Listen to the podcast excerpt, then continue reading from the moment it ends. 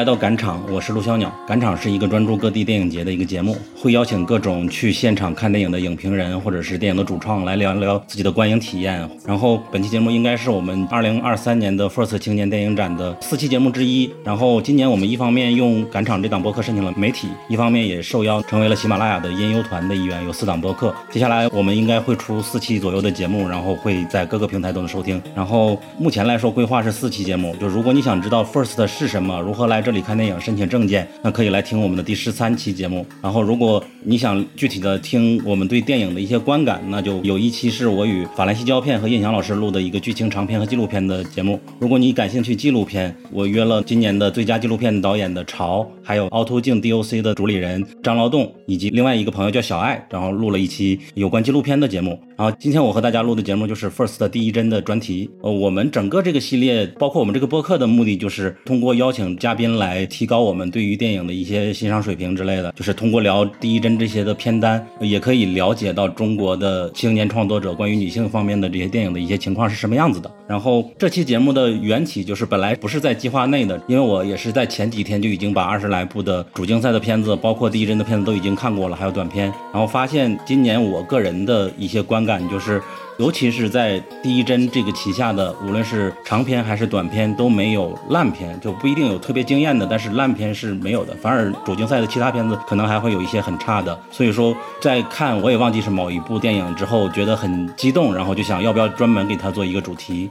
这个实际上也挺迎合了，就是 First 对第一帧这个定位，因为它二零二一年的时候开始做第一帧这个专题嘛，当时好像是平行于主竞赛单元的，就只是把主竞赛里边的二十部长片选出来哪一。一个是女性创作者，或者是专注女性议题的，给他单独选出来来评选。然后今年实际上他们开放了一个单独的投稿的这种渠道吧，就有的电影可以不入主竞赛，也一样可以专门投到第一帧里。比如说《试镜》，好像就是这样子。获奖这个这个女人好像就是吧。然后既然第一帧它是女性议题为主的，呃，我作为一个男性肯定不能是自己从头开始聊到尾，所以说今天邀请了两个我个人觉得很合适的嘉宾。第一位就是靳锦老师，大家好，我是金锦。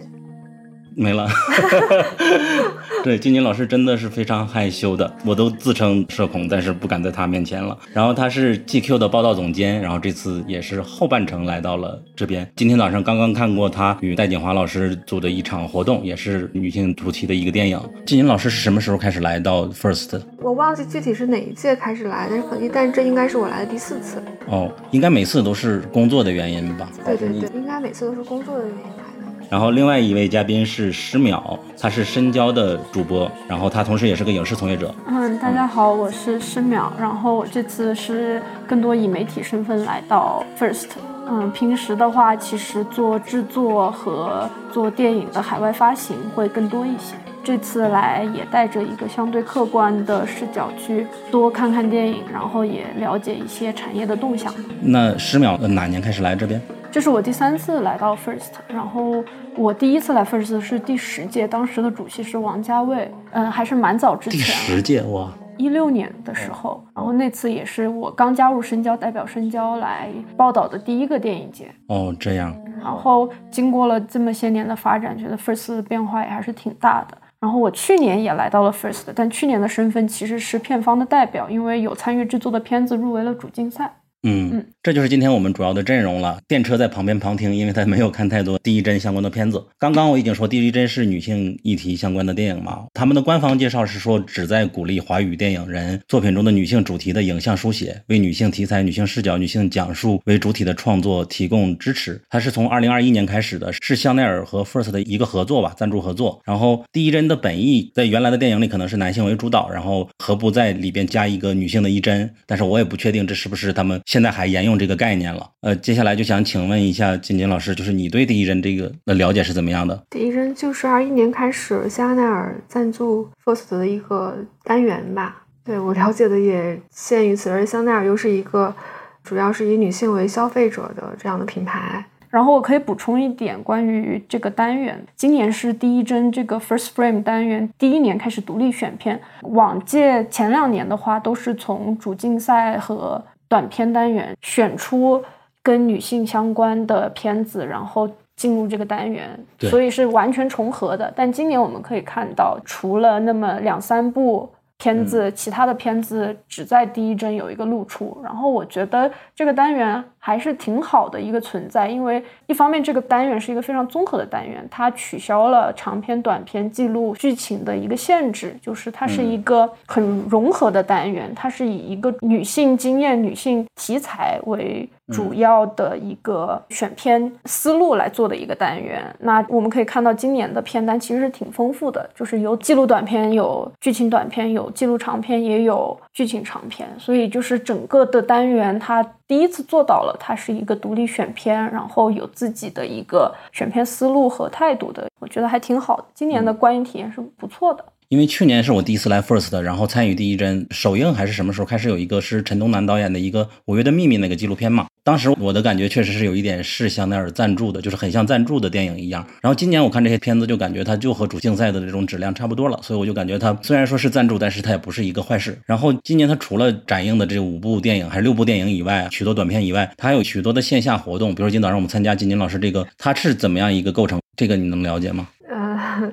我了解的不多啊，但是据我了解是，这次会有两个片子的展映，一个是阿塞亚斯导演的《塞尔斯玛利亚》，还有一个应该是罗烨导演的《苏州河》。哦，应该就是今天下午吧？对，有人看到罗烨的妻子今天下午，马英丽和也是和戴老师还有张钧甯，嗯，这是一个论坛的嘉宾。OK。那话说回来，就是我刚才的个人观感，那我感觉自己的标准没那么有参考性吧。就是你们对今年的第一帧的这些片子的看法是怎么样？这次就先让十秒说吧，因为你已经刚写了一个 frame 的稿子，是吧？对，那是带着任务来的。就我觉得今年 first frame 的片子，就我从主题上做了一个梳理，我觉得今年比较突出的是对于亲子关系、对于代际关系的一个探讨，因为其实超过半数的。First Frame 的入围影片都是在探讨母亲母职的身份，然后和母亲的关系，或者作为母亲跟子女的关系。嗯，就是在这方面的片子会比较多。然后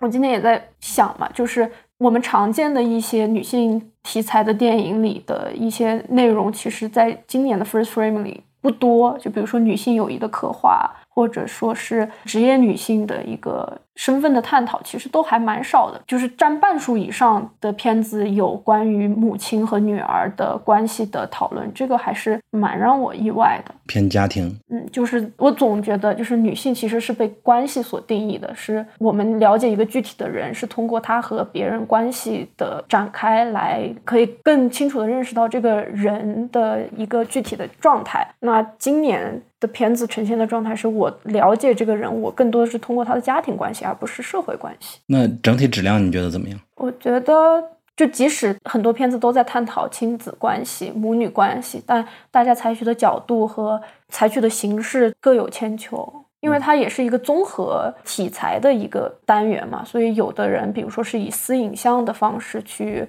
关照他和他母亲的一个关系，那有的就是一个虚构的，从小女孩的视角去展开故事，有的是以一个旁观的记录的态度去看一个失独的母亲怎么样去克服自己的伤痛，然后怎么去跟她新的女儿建立关系的这样。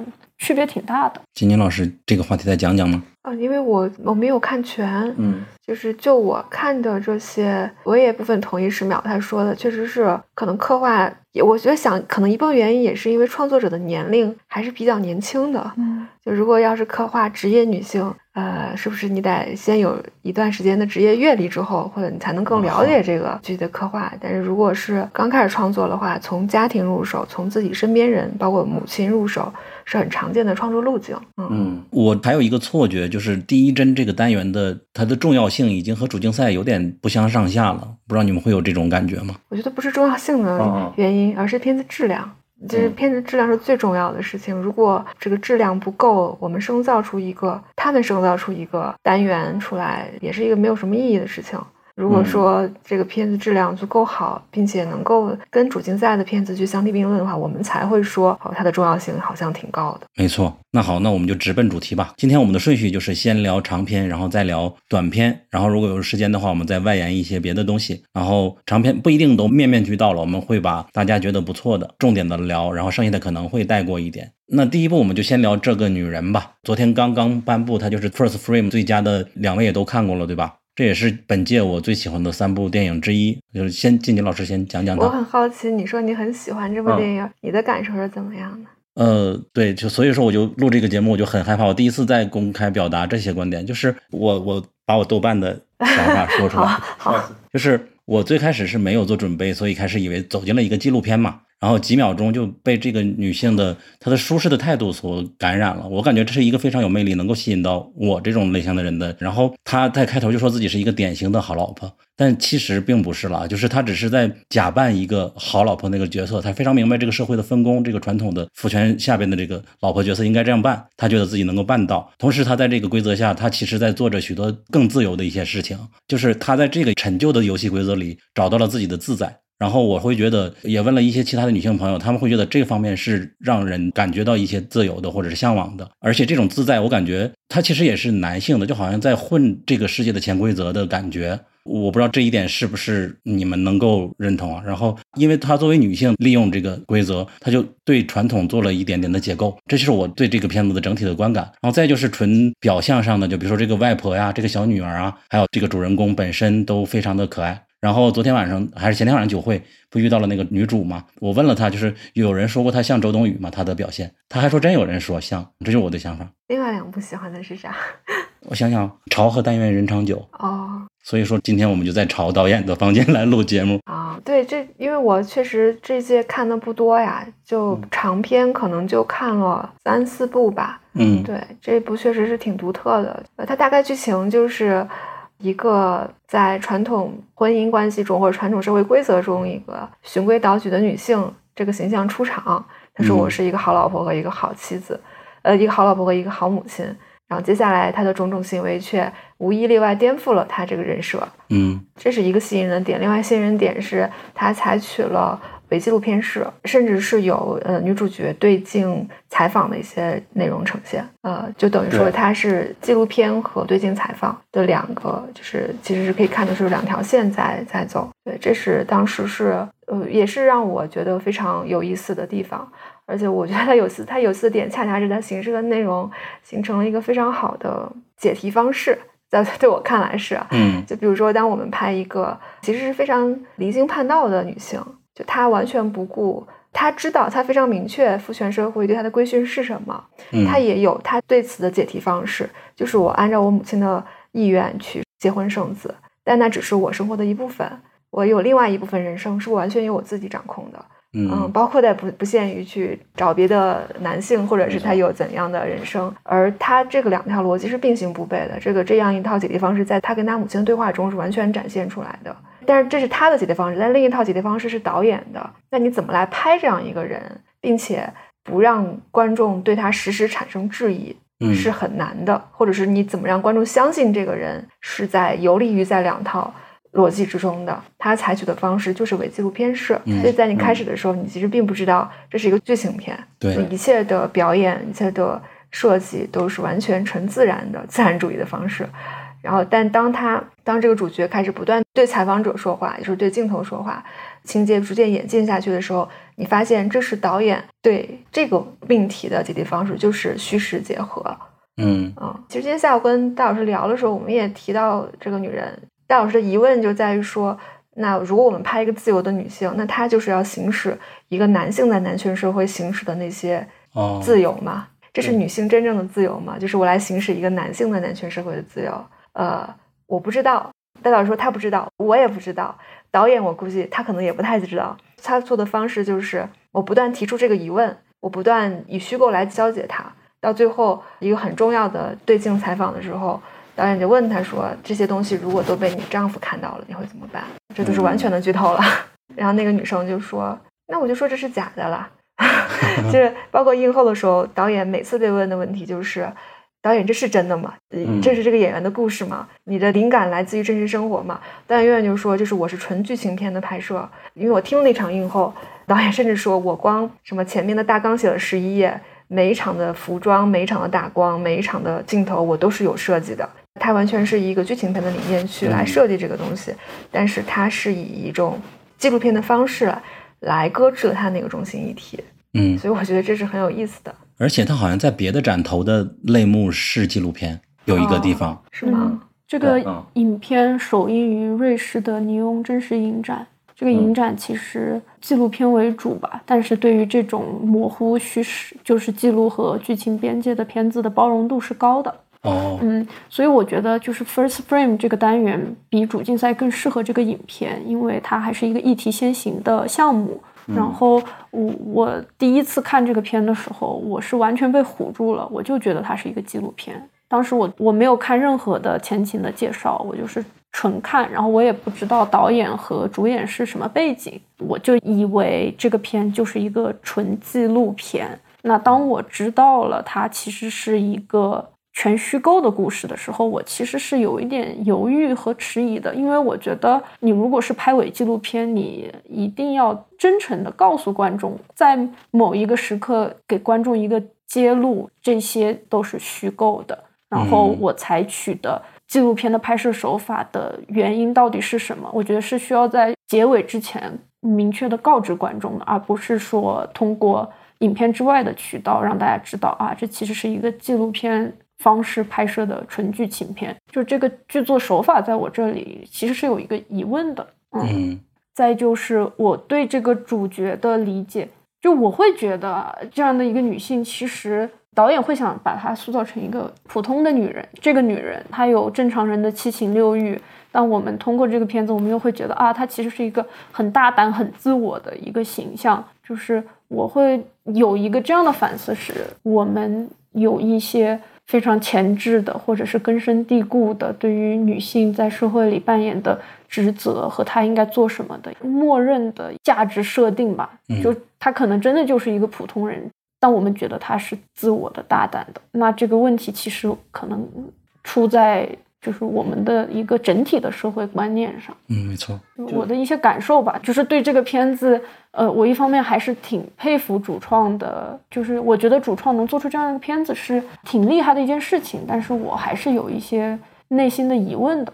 嗯，我可以补充一点的是，就是导演阿烂他这是他的第一部电影作品吧，然后他平时其实运营着一个嗯 NGO 一样的组织叫未来家，他其实是日常在探寻就是多元婚育的哦这么的一个社会活动者。嗯，我觉得他要拍这个片子，跟他自己的生活的境遇和人生的感悟也是比较息息相关的。静锦老师，你会存在这个疑惑吗？就是你会觉得这个电影需要最终告诉他这是一个虚构吗？最终告诉大家，就是以什么方式告诉大家这是个虚构呢？什么方式我倒没太想好。呃，因为他投的是、剧情片，对剧情片单元，嗯，所以我可能并没有现在的把它当做，因为伪纪录这届 First 我看的好多部电影，它都使用了伪纪录片手法，所以我可能接受起来并没有觉得它一定要要告诉我嗯。啊。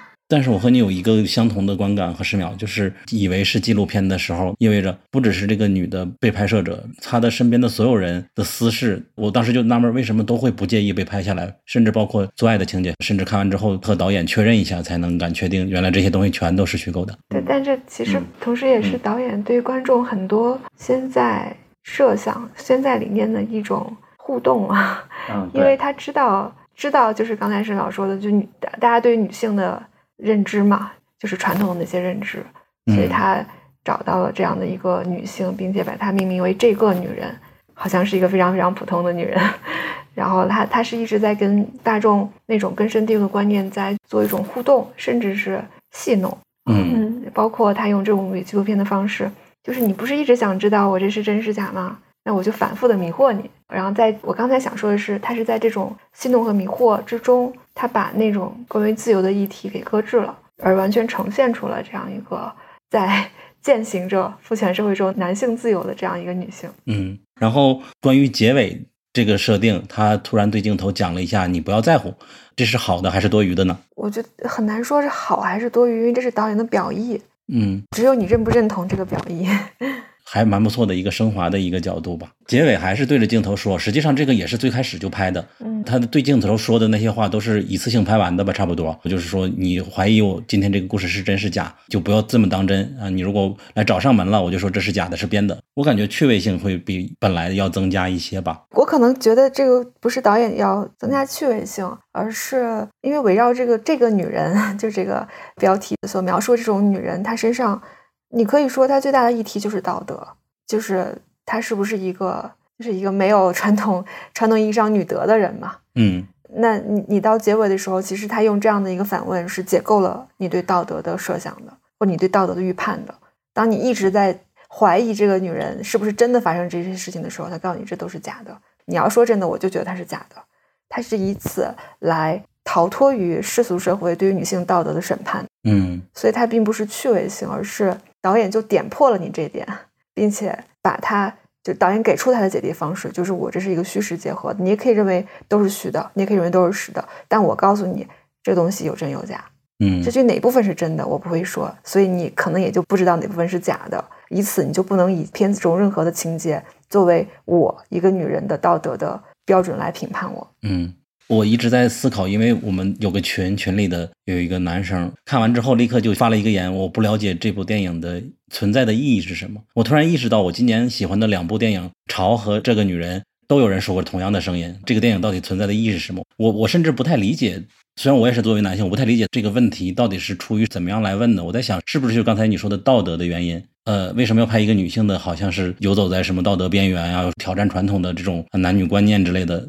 因为我觉得任何电影都会有人觉得没有意义。这个话题其实可以套在任何一个电影上，所以就不太知道怎么会回答他。我觉得可能是这位观众就是花了人生中的一个多小时在看这样一个片子，他的疑惑大于他的能从片子里获得的感受吧。嗯，所以他会困惑这个片子的意义在于什么地方。除了这个女人之外，其他的印象深刻的角色，其实她妈妈印象也很深，就这个女主角的妈妈，嗯，然后包括这个女主角的应该是她的外婆吧，还是她的奶奶？哦，对，她的外婆出现，哪怕只有那几秒，就特别可爱，让人印象深刻的。我印象深刻是在于她这个外婆的表演，就是那个时候我是确实不知道说这个东西，外婆知不知道有摄影机在拍他们？对，因为那个表演是极度真实的。如果说她是表演的话，她是极其真实的，所以那个时候是让人很恍惚，说那这个片段是不是只有女主是知情在演戏，而外婆是接受了这样一个，或者说是他闯入了这样一个拍摄的阵地？我没想到这一层。石苗有印象深刻的角色吗？或者是情节？我可能印象比较深的是，他想离开北京去另外一个城市。因为女主角也过了三十，然后她其实也想在北京买房子，就是她有一个去留之间的犹豫。就是他一方面我们会觉得他离经叛道，或者是在做一些就是突破道德限制的一些事情，但他其实是处于一种迷惑和困惑当中。他也还在考虑他人生的一个方向，他的未来到底在哪里？我觉得这是在女性的一个生命体验里一个非常持续的问题，就是我们可以在人生的任何阶段对自己以往的人生产生困惑和想要寻找新的出路。这个是很触动我的一点。女主角她其实已经，比如说有自己的孩子了，然后她还就是上有老下有小嘛。那他通常情况下会被限制在一个具体的情境里，但他还是想要突破他的目前的状态，然后甚至想要去别的城市再发展。那我们到底是作为一个个体来思考，还是要把跟我们有血亲关系的所有的人包含在我们的一个考虑当中？反正对我来说，也会经常去思考的一个命题吧。有着你说这个，我突然想到了另外一个别人的声音，就是你们觉得他快乐吗？就是第一观感就是觉得他挺自由的，也过得很自在的。但是也有的观众会看到他会经常流泪，会哭，也陷入许多苦恼，觉得他非常的受束缚。我不知道你们怎么看这个？他受什么束缚？举个那个例子，就是借钱那个例子，一借钱几天就不回他了，他会陷入一些痛苦。然后以及他和售楼的那个男生有过一段关系，但是怕对方的人让自己的老公知道，就这些苦恼。但是哪有没有苦恼的人？就是我们讨论的自由，永远是相对意义上的自由。嗯，相对于他的前妻所谓好老婆的设定，相对于这个社会上对于女性传统的规训，这种意义上的自由，而不是说这个人他就再也没有任何束缚，不是不可能的，没有这样的人物。没错，我是比较印象深刻他几次流泪的场景的，但哪怕流泪，我当时也没觉得他是很痛苦，没有那种感觉，就是觉得他过得还是真的自在的。印象最深的一句话，他说：“我在乎的是爱情，而不是男人。”他是体验派吧，我可以这么理解，就是体验一段段的感情，并不是想要依赖男性怎么样，就是他的主体性，我感觉哪怕是在现有这框架下，都是做的非常的自由的。那这部我觉得差不多了，这两天在群里他已经得到了好多奖项了，那我们就进入下一步吧。长谈。我可以来介绍一下，因为苏七七老师他更为人所知的一个身份是学者影评人，然后他是 base 在杭州。这个片子是前年十月、十一月份的时候拍摄的，然后是一个大概在二十人以内的一个特别小的剧组。然后这个片子其实是在疫情的大环境下。可以说的比较直接一点，就是苏西七老师他自己有一个非常明显的政治性抑郁，因为跟当时的大环境相关。然后他日常的工作其实是做学术研究，然后写评论、写随笔。他其实在此之前也没有想过自己真的会去拍电影，嗯，只是到了那个阶段，他觉得拍摄这样的一部电影是他做表达的最合适的一个方式。就是完全是随心而发的一个行动，嗯，这个影片也是她自己和她的丈夫阿波一起主演的，然后参与这个影片的演出的包括王英杰老师，还有其他出现的一些演员，都是他们日常生活里的朋友，所以大家基本上是本色出演吧，就是有一些片段也是在没有剧本束缚的情况下，大家即兴发挥，最后被剪到片子里的。然后影片是采用的一个黑白的影调，一部分是因为这个片子是一个小成本的独立电影，一部分是为了整个画面的美观，另一方面是，嗯，苏琪琪老师觉得杭州太漂亮，所以他想把杭州的那种生气给进一步的给去掉，就是是一个黑白世界里关于中产阶级、关于他们这一批知识分子的一个日常的。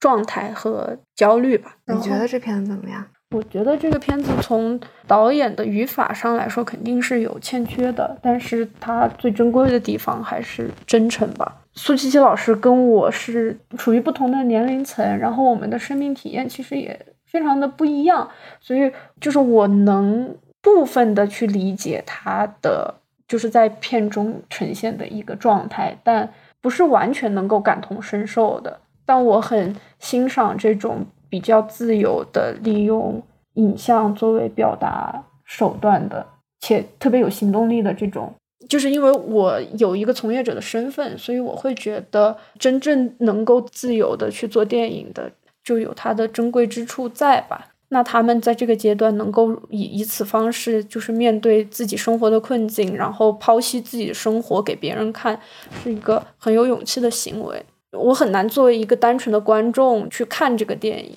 你看了吗？我看了，但是当时我没有预设到他是政治性抑郁，就是他的表达就是很自然的表达。我我对他的认知还不太能够说他。我还挺喜欢这部电影的，而且我是觉得这是可能历年 First 都很少见的那种知识分子电影。对，呃，其实我我看这个电影之前，我在另一部大热的种子选种子片里头，但因为时间冲突，我只能二选一。我那个片子看了半个小时，我就出来了。然后出来之后，我就看了长谈，看我觉得我这个出来的举动是非常正确的。这个电影，其实如果我是比如经常看新浪潮电影或者是看艺术片的话，对于这种嗯学者式对谈的电影并不陌生。就这种形式，它不是一个非常新奇的形式，但是确实很少看到中国电影去这么做，而且他对谈的内容表达是能够撑起这个形式的。就是因为你想，就是因为它这个叫长谈嘛，它就是有无数字谈话组成的。那谈什么很重要？那你谈什么既能够推动情节、展现人物，也能够表达出一些深意，那是需要很大的储备的。这个是我觉得这个电影在补充今年 First 多样性上是挺重要的一笔。嗯，呃，对它它中间还是有一些设计的桥段的，就比如说这个对话。如果只是有若干个对话组成的电影，那它怎么到高潮？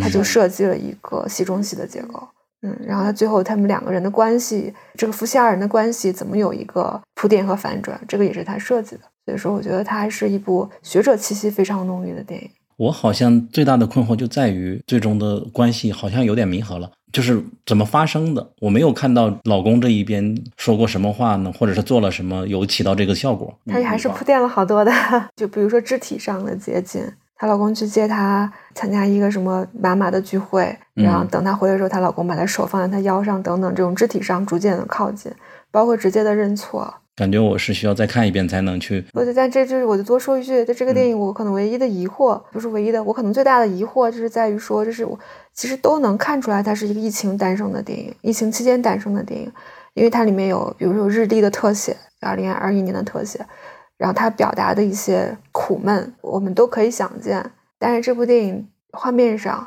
是没有出现任何疫情相关的东西的。对对对，呃，就是你你可以说这部电影其实是二零一五年拍的，或者是二零二五年拍的都行，只要换一下日历。但是它没有出现我们在疫情中经常遭遇的那一系列跟出行相关的、跟日常生活相关的限制的，因为这这里面有大量的，比如说在街上拍的。公园里头吃饭的戏，这些都是你可以想想我们那过去三年在这些场合会见到什么。嗯，但是这个电影中对此是非常干净的。嗯，这个我我其实当时映后很想问一下苏吉吉老师，但是因为我有事我就先走了。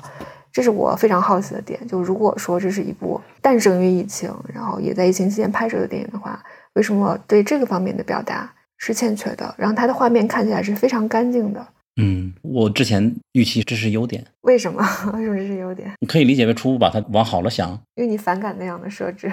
不会，我已经把每部有直接表达疫情相关的都记下来了，尤其是在短评里边，我是喜欢这样的设置的。这届的纪录片有好多都是有甚至直接捅核酸的画面，也有戴口罩，甚至表达要反抗一些核酸之类的。那反而这个它是只是表达了抑郁，而没有就是抑郁的来源。因为我觉得就是是不是拍出疫情。是要根据语境来理解的嘛？就这个电影，如果它没有疫情相关的，或者它生要疫情上靠，也许我们觉得拍出那些疫情相关的措施是一种哗众取宠。但如果这个电影它讲的就是疫情，它的诞生就是在疫情中经历过的政治性抑郁，它拍摄期间就是疫情最严重的时期，那它的镜头中没有出现任何跟疫情相关的东西，这就是导演非常有意的设置。甚至你都能想象，比如他在餐馆拍戏。你都能想象，他为了拍出那种非常干净的画面，是需要移走很多东西的。对，那这样一定是导演有意的设置。我只是好奇，导演为什么会这样设置？我没有没有机会问啊，如果有机会，我想问问他这个问题。就是我在看的时候，我其实没有特别的去关注他对于疫情的描述。虽然我们知道它是一个在疫情下诞生的电影吧，但这样回想来，我觉得这个片子展现的日常的生活，其实人是少的。苏七七。他自己其实是在一个相对简单的社会关系里的，他的公园、他的寺庙、他的道路，其实人是少的，群众是少的，它里面的人物大家是有意聚在一起的，就是他可能描述的那个环境，就是大家其实也不太上街，或者是公共场合里人其实是不多的，但是他给了数次二零二一年日历的特写。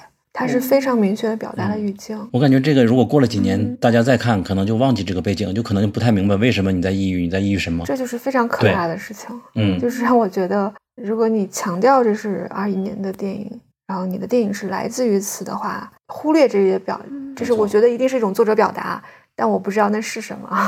就我不是想做辩解啊，但是我会觉得他拍日历的那些特写是想要告诉大家，这个故事是发生在短短的，比如说一个周末里的，这是一个时间上的提示，而不是说在强调这是二零二一年，因为这个故事时间跨度是短的。但是你刚才也讲了，这个电影它来源就来源于导演政治性抑郁，嗯嗯，那他他一定是有原因的嘛？政治抑郁是有原因，他可以选择不排除这个原因。嗯，然后，但他又在电影中插了这么多时间的节点，以及这些人非常强烈的郁闷的情绪，包括一开头导演就是就是个主演就睡不着觉等等一系列肢体就是躯干化的这种表现。那如果我们理解他的背景，其实很多事情是不言自明的，嗯，但是他把这个背景其实是抽空了。嗯，我们就带着这个疑问先进入下一步吧。不知道你们会不会觉得有点相似，叫试镜。试镜这届导演确实有一些 有几部其实挺像洪长秀的，对对啊，这是其中一部。我感觉这是最像的。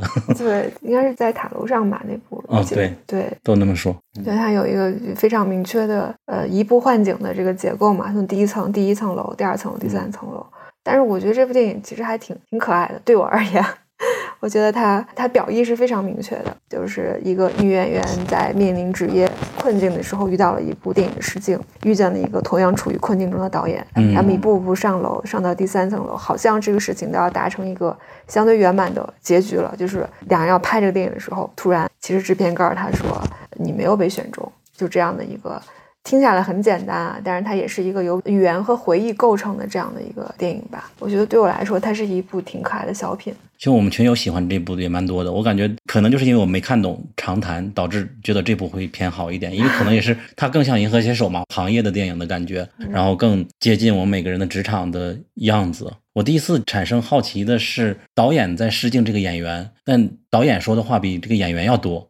嗯，我开始就没太理解，就一直在这个别扭当中。后来才知道，就像你刚才说的，导演也存在自己的困境，所以我感觉这个电影是蛮不一样的。然后他上到二楼，上到三楼，一点点看下来，我感觉台词和表演，我觉得表演是加分的吧。我不知道你们怎么看？好像这个导演本人就演了这个导演。嗯，对，因为曹显之前是一个演员，我看过他演的片子。我觉得这个片子的体验就是他体会的一个戏剧加工版本。我们现在聊的三部长片，我觉得导演他们都是第一次拍，但是在成为导演之前，他们都以不同的身份跟影视行业产生过联系，然后只是到了一个他们觉得他们要当导演去真的做自我表达的时候，有了现在的作品。有朋友参加映后了，导演也说这就是他自己的个人的经历，这些遭遇都遇到过吧。但是我感觉有一点，就是到三楼上，我知道肯定会有许多的演员最终没有被通过，都是因为资方在后边要求安插了一个演员，这是存在的。但是他让这个剧情发生在三楼，很直白的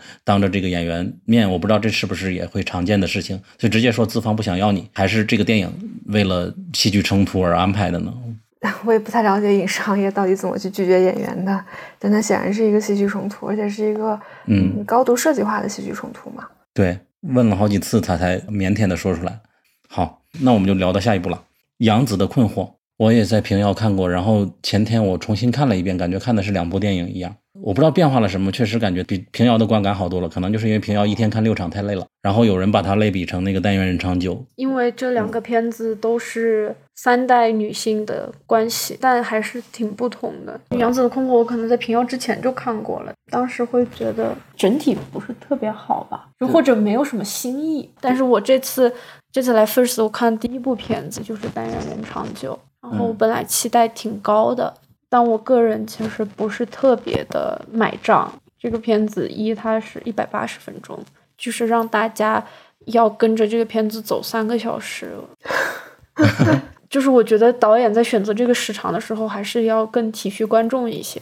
就是他的野心显然是很大的，因为这个片子想要涵盖的主题，我觉得是在这届片子里最多的。但是不是一个片子要涵盖那么多的关于？女性关于社会各方面的探讨，这个我我是打问号的。我把这两个片子简单介绍给听众们吧。就《但愿人长久》，它是成都的电影。我觉得它有意思的一点是，这里边整个的过程中没有辣子，也没有火锅，只是结尾的时候提起我们要吃个火锅吧，但是也没有具体的画面了。他有一开始的给那个侄女过生日，就是在家煮的火锅，但那个火锅没有辣的，是辣的。他下了一包火锅底料，那就是我记错了。然后后面就是外婆来家里做的是酸菜鱼。就我看完我的感觉是哦，果然是成都人。此刻我就非常希望靳锦老师能够看过《代言人长久》，因为我就是有一个感受，我不知道是不是对的，尤其是对于其他的人来说，就是我在这部电影里，我三小时看下来，我觉得是三小时是必要的。就是我在这里边感受到别的电影没有体现出来的，就是这里边的三代的女性。他们在社会里边就非常明显的第二性的感觉，我在这部电影里看的非常的清晰，就是男的就是在里边大摇大摆的走，这里边的三代的女性，无论是给侄女找学校，无论还是换车求人，她都是很卑微的，就是在男性制定这规则里边去游走着这些角落里边的感觉，这是我的一个不知道想找谁能够确认到这种观感是不是对的还是错的，还只是我看的少。然后它确实是牵扯到了许许多多的议题。总之，这部电影我目前来说还是挺喜欢的。然后杨子的困惑，我不知道你还记不记得，它是基于那个杨子就是小女孩嘛，她妈她爸离婚，然后她偷了她妈妈的日记，然后开始了解她妈妈，知道了她妈妈为什么选择不要自己，然后开始仇恨她，后来就渐渐看她日记和解，然后最终结尾就是一个一家大团圆的故事嘛。我在第一遍看的时候非常的不太理解，可能也是个人对于家族的这种最终都在酒里就能冰释前嫌的这种难以接受。但是这次看的时候会觉得杨子的视角还是挺有意思的，他那个一次次看日记，他的解决方案。但他的对社会的描摹就不像《但愿人长久》里边整个社会他都带得出来，杨子就没有。我其实不是很喜欢《但愿人长久》，因为我觉得他非常明显是男导演在拍女性，嗯，这个是非常明显的。但有一个有意思的点，就是在入围酒会的里边给他一个奖状，然后写的是女士，就是他也误以为这个导演是女性了。啊，我我我可能就是这个片子是我比较困惑，就是他拍出来到底有什么意义的？当然，我对这个片子最大的批评会在于他最后的落点在于他要点题“但愿人长久”，那其实是他们这个大家族父辈的一个心愿。女主的爸爸对吧？那对双胞胎的爸爸给两个女儿，双胞胎女儿取名叫夏蝉和夏娟。对，千里共婵娟。对，就其实还是一个父辈对于。就是整个家庭和睦团圆的一个期待。那最后这些女性经过了这么漫长，可能二三十年的一个内心的撕扯，最后达到了和解，其实还是落点落在一个父辈的心愿上，这个是我不太能接受的。嗯，然后这个片子我觉得它割裂的部分在于，它有外婆死后他们回到家乡的那一部分，我觉得那一部分在我看来是非常冗余的，就是它可以是一个比较有。批判性的作品，但它后面的那个和解的部分是我觉得极大的削弱了这个片子的力度的。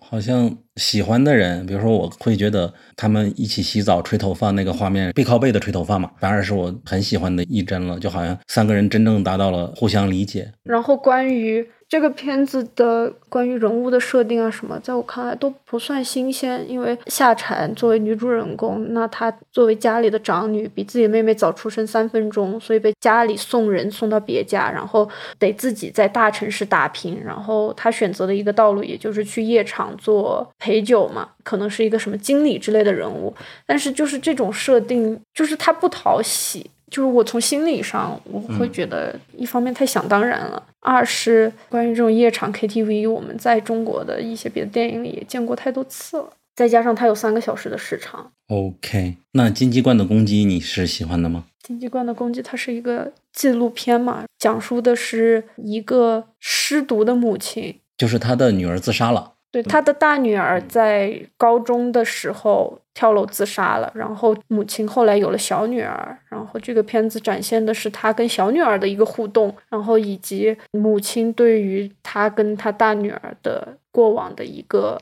讲述吧。嗯，我觉得这个片子他想讨论的肯定是家庭和这个社会的教育体制对于孩子的压迫嘛。就是现在青少年的心理问题频发，然后跳楼自杀的孩子，其实现在也成为了一定的社会现象。但我对这个片子的态度会比较中立吧，因为我更想知道的是，但又无法做到的一个视角是他大女儿的视角，就是这一个别人家的孩子为什么自杀。这个相关的资料或者是解读是特别少的，就是导演跟主角，我觉得在这个拍摄的过程中已经形成了某种同盟，所以导演对于这个母亲，他是以非常同情和想要去理解的这样的一个目光去记录他的。但我作为观众，我更想知道的是，我希望有更多的视角去辨析这个大女儿为什么会自杀吧。这个我和你非常一致。这个电影就是拍一个失去的女儿的妈妈，一直在照顾她的情绪，讲述她，她就是一直不明白为什么女儿自杀嘛。我觉得我自己对她的教育很好呀，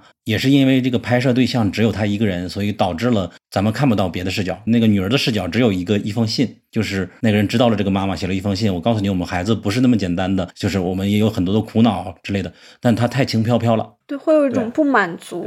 那个小唐人的信也不是他大女儿写的嘛。就是只是纪录片持摄影机的人想要给片子增加更多的文本内容，才把这个信拿到了那个母亲的面前。对，然后还要以话外音的方式读给观众，可以理解，但略显刻意。就是这个问题最终的成因，到底是什么？纪录片的作者有没有自己的态度？这个是我们还没有看到的，所以会有一种不满足。尤其是对我来说，每次看到他的母亲在讲自己不明白，然后还强调自己很好，甚至他还说希望来世还能再和女儿在一起，这种话我都会有很排斥的那种想法。说个刻薄一点的，女儿未必下辈子还想和你在一起。就是我感觉失去女儿的、失去孩子的这些家长们都是弱势群体，是需要帮助的。他们肯定有心理问题，但是作为一个纪录片，要做的是讨论社会为什么孩子不存在，因为实际父母也是孩子去自杀的不可或缺的原因之一，而不是仅仅作为可以关爱的对象。但是我也理解，就是他只有这一个拍摄对象，只能靠他不断的输出，读这个《荆棘冠的攻击》这首诗之类的，才能完成这部片子吧。但是这个片子很适合去那些互助联盟给他们放，抚慰那些失去孩子的父母。母的心就好了，但是作为纪录片，我觉得它应该更深刻的去揭露小唐人那封信是远远不够的，应该去刺痛。嗯，那整个的这个长篇就结束到这里，下面我们就进入短片的环节，一二三四五六七八九，是九部短片对吧？六长九短。然后短片我们就轻快一点来聊，都有哪些？猎奇少年，请别挂断。当我走进你的时候，海在我们周围。最后的爱情，自由泳。陈文元，海底世界，猎博。我不是每部都看过啊，我看过大概一半左右吧。嗯，我觉得《猎奇少年》还挺不错的。我觉得它跟其他的短片相比，它最大的突出就是它有非常强烈的视听风格。目前看到的很多短片也好，其实包括长片，它还是比较着重在。基本的视听语言范围内去讲一个故事，嗯啊，把我把这个事情讲清楚已经很难得了，更少看到有导演会有非常明确的作者意识吧，就是我要用怎么样风格化的语言去讲，就是我用画面去讲这个事情，嗯啊，猎奇少年算是其中一种导演有非常明确的视听风格。我有一个知识的问题，就是他们那个抢旗子什么风俗，你们了解吗？我今天下午看的时候，那个导演还真是讲了，但他很 很遗憾，他没有讲他自己哪里人，他只是说这是他小时候会。他是河北人，河北人，河北人。然后那个旗子还只能男孩来抢，女孩还不能抢，还不吉利，还是怎么样的？啊，只能男性来抢。我也在短片里，我最喜欢这一部，因为我觉得它的拍摄难度其实是非常高的，然后整个导演在调度演员，包括视听设计上都非常有想法，因为他使用了大量的手持跟拍，然后他的主角是一个十岁的小朋友，然后他有大量的特写近景，那如何让这个孩子在镜头如此直接的注视下自然的表演，是一个非常难做好的事情。嗯。然后另一方面是，就是他的处理的主题其实不新鲜，他还是在讲农村留守儿童，留守儿童，然后他母亲还是一个被拐，然后逃逃走了逃走的一个女人。那他触及的主题其实还是比较陈旧的，但他用他的视听手法，还是让大家觉得这是一个很不错的作品。嗯，然后有一些人物关系上的设定其实也蛮有趣的，就是这个女孩，她妈妈在走之前告诉她要有材料，她才会回来。然后小女孩就在农村举行婚礼的时候，就是男孩子去抢旗的时候，听别人家长夸那些小男孩，哎，真有材料啊！他就觉得那自己要通过抢喜旗子证明自己也是有材料的，这样他母亲才会回来。那片子主要的剧情线就是这个女孩要去抢那个喜旗，在此过程中，她的父亲其实完全没有在画面中出现，一直只是肢体的局部作为一个阻挠，或者是说言语上的对于孩子的批评，他是一个父权的大的压力，但他并没有在片中得到任何的特写。嗯，所以整个片子的视角就还是跟随着这个十岁的小女孩来进行。然后他刻画的比较有趣的一段关系是他跟。邻居家的一个小男孩之间的关系，最后孩子们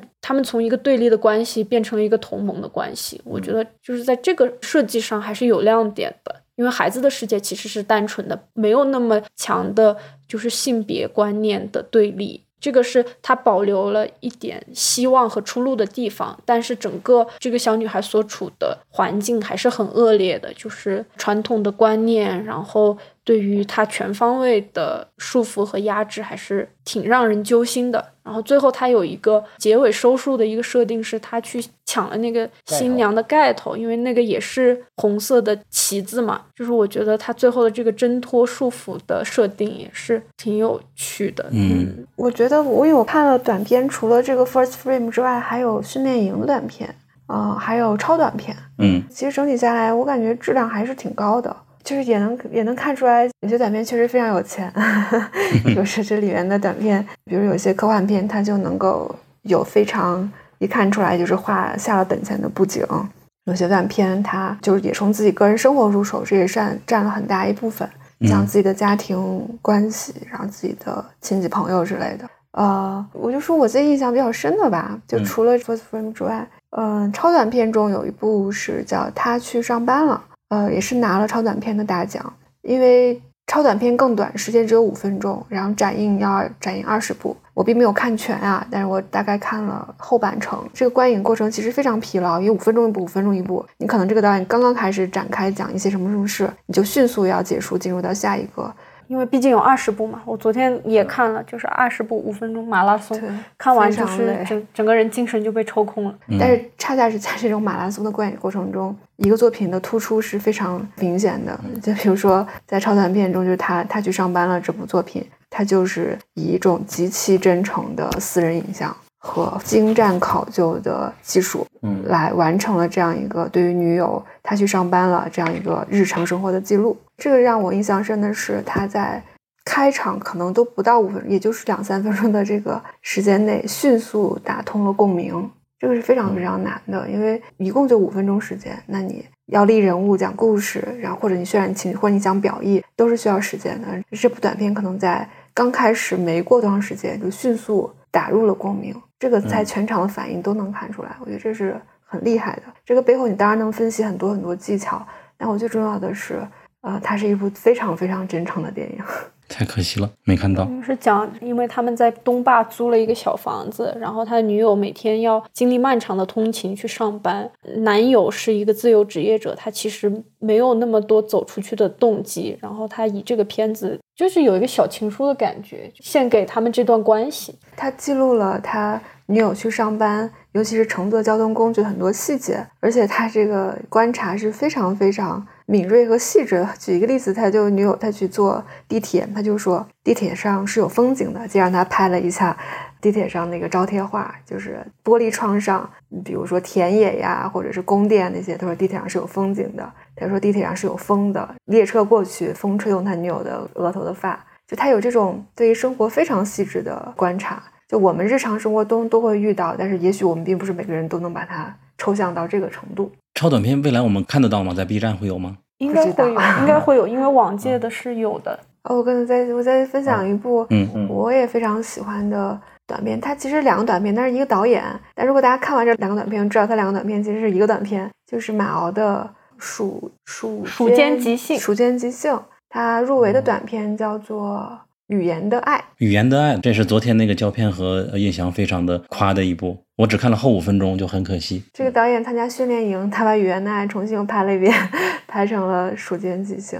哦，《蜀间即兴》我看了倒是，对我还蛮喜欢这个这个短片的，也是非常难得的讲述两性关系的，其实是以以缺席的在场这个方式去讲述两性关系，并且他塑造了一个非常非常可爱的女性角色。不剧透了，就是对，大概是这样的一个一个一个短片。然后它整个的人物对白的方式，嗯，包括《蜀间即兴》中，它利用即兴演员肢体上的展现作为画面的补充，整个的结构之精巧，以及以及它这种嗯之轻松吧。然后他讨论的这个话题之暧昧和多义，我觉得都很有意思。就很遗憾，就语言的爱我没有看到，所以说今天我加了那个导演的微信，然后他说会给我发个链接，一会儿我就就要看一下是什么样子。就说到这儿，我觉得我每次来 First 我都会有一种虚无，因为我觉得大家在 First，就是我一直会考虑，就是大家来到这个电影节，然后呢，就比如说训练营的板块，然后怎么样能让这些片子被更多的人看到，有哪些投放渠道，就无论长片短片，其实都是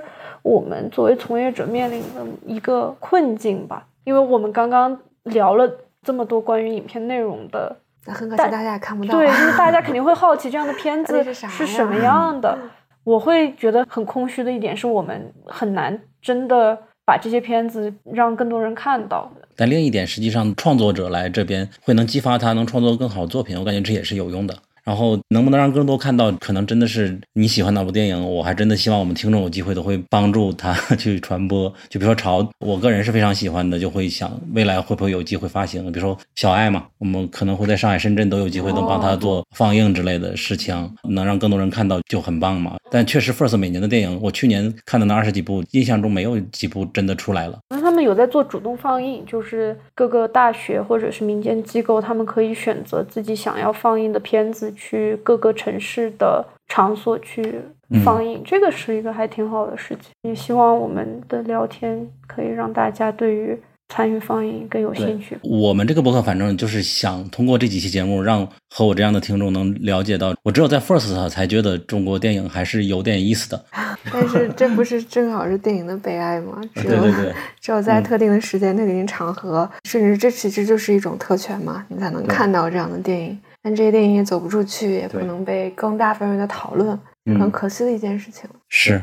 然后今天我们已经聊了 First Frame 这个聚焦女性的电影和短片嘛，然后有一个反面的，就是今年的争议的电影叫做《去马场》嘛，就是它甚至会被打上标签叫做艳女的电影嘛。我一直在犹豫到底是如何去理解和讨论这部电影。我觉得我先介绍一下背景吧，就是去年我第一次来 First，然后看到了这部电影，说是钓鱼吧。对，去年男新导演他第一次把钓鱼搬到了 First，然后成为 First 推荐的惊人首作嘛。然后我们看来的时候，看到了其中的一些趣味性。然后我对他的预设是以为男新导演是从北京在很多年，然后回到了灵宝这个老家，然后他拍了一些老家人的生活。然后里边那个李伟那个角色看起来比较油腻，没有界限感。然后我当时的认知是他对这样的一个角色是一种讽刺。然后就约导演聊了一期播客，应该是我们第六期播客吧，大家可以去听。然后聊了他如何去试图制造尴尬等等事情。但是聊的。过程确实觉得是我一厢情愿的认为他是自我嘲讽的在里边。过了一年过去，这个《去马场》电影上映了，在第一场的观众映后，他第一个问题你应该也听别人说了嘛，就是请问导演你怎么看待女性？后边就有男观众通过提问的方式表达，我觉得男性导演是在嘲讽男性，实际他是尊重女性的，觉得他是不是有一些对男性的批判和自嘲？就是我觉得他和我去年有同样的错觉。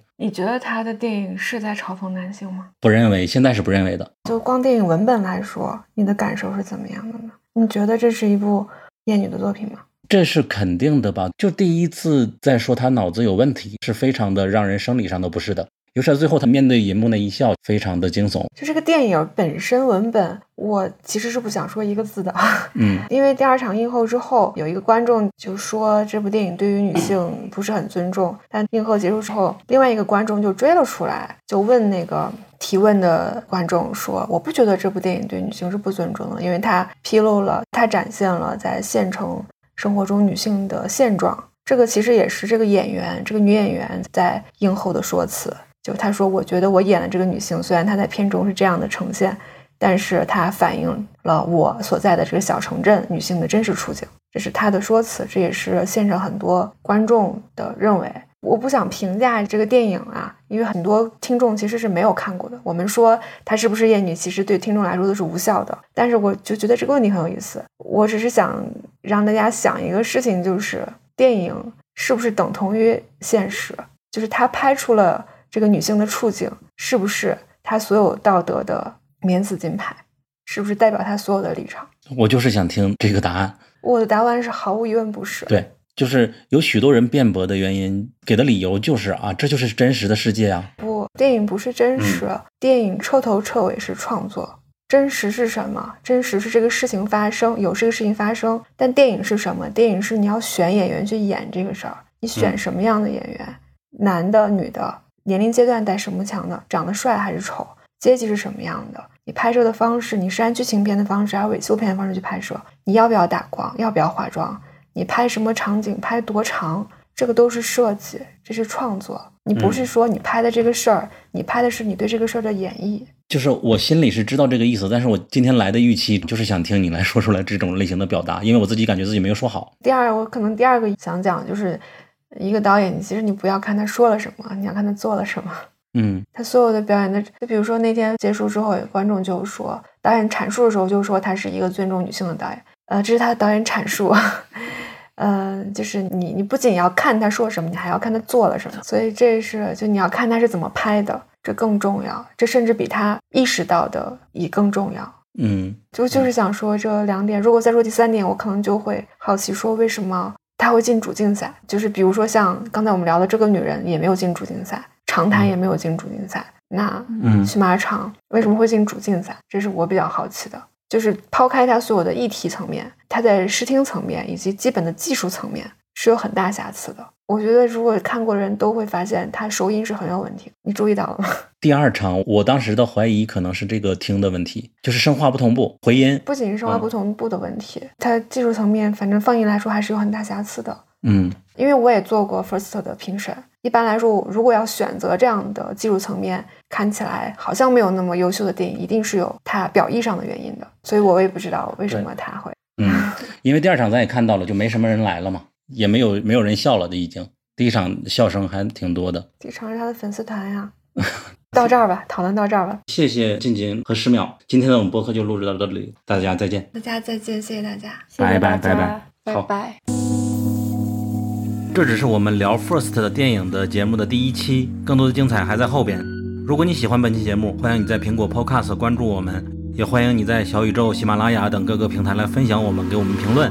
无限降落，逐渐沉默，握紧了的泡沫，握不住这闪烁，无关风月，无疾而终，触碰过的忐忑，抚平了心的折。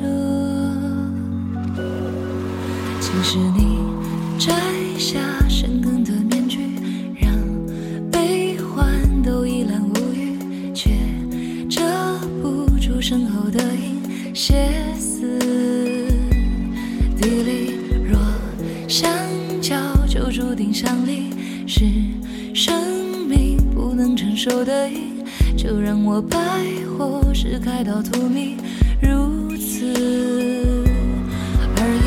何时何地何曾出现无知无求无尽的世界？我来我去